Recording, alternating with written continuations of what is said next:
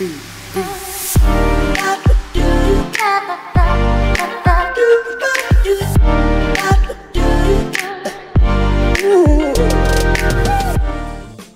aí, gente, tudo bem? Espero que sim. Aqui Pastor Sandro Soares, estamos de volta e hoje nosso segundo episódio da série sobre a graça nesse podcast. É, e hoje nosso tema é graça comum. Esta graça muitas vezes não conhecida ou não compreendida e é sobre ela que eu quero conversar com você nesse podcast. É, de muitas maneiras, todo o conceito de graça de Deus é uma característica definidora e única do cristianismo. Esta graça de Deus é a tela sobre qual todas as outras doutrinas cristãs vão ser pintadas. Em minhas investigações, há mais de 400 ocorrências de várias palavras para a graça no Antigo Testamento. No Novo Testamento, esse número se aproxima perto de 200 ocorrências. Assim, se nós formos definir brevemente a graça de melhor maneira possível, diríamos que a graça de Deus é o Pai em amor fazendo o bem pelos pecadores que não merecem o bem através de Deus, Filho e também do Espírito Santo. É importante notar que toda graça ela é de Deus e vem de Deus. 1 Pedro 5, versículo 10, simplesmente Pedro chama Deus de o Deus de toda graça. Quando a Bíblia declara que Deus é amor e que Deus ama o mundo, sabe, é a Bíblia dizendo que esse Deus que nos criou e todo o resto da criação, ele é inteiramente bom. Além disso, o amor de Deus ele é manifesto a todos os seres humanos, sejam eles cristãos ou não cristãos.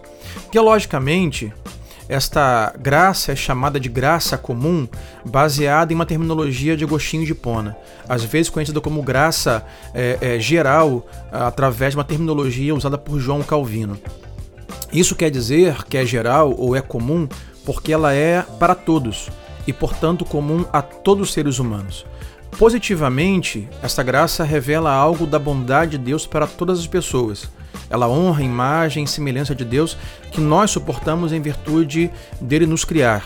E isso melhora a qualidade de vida que as pessoas podem experimentar e também precede a graça salvadora, porém essa só para os eleitos.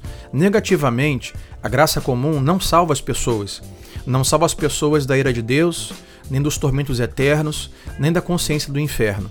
Portanto, ela só é útil nesta vida e não traz nenhum benefício em relação à salvação ou à vida eterna, a menos que essa graça comum seja acompanhada pela graça salvadora de Deus. Basicamente, como todos merecem o inferno, qualquer coisa que recebamos além disso é graça de Deus. Os efeitos da graça comum de Deus, eles são inumeráveis.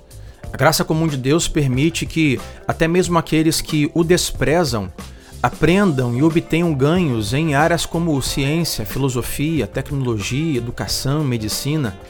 A graça comum de Deus também alimenta esse processo criativo, permite as artes, a criatividade de todos os tipos.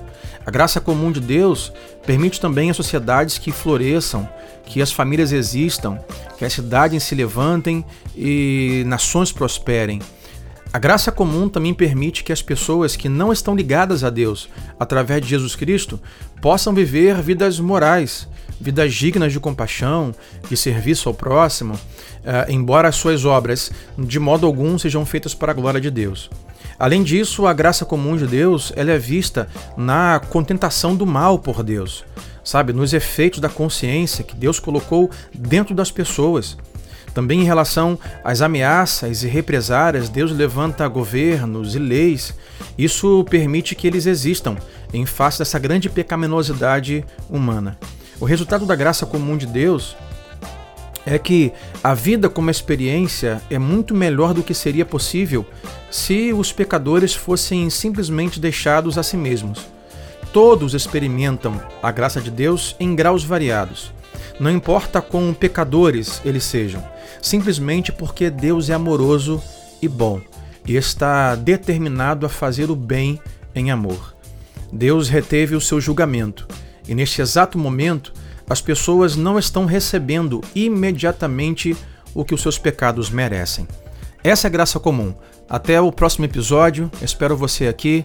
Se assim Deus nos permitir, em nome de Jesus, um abraço.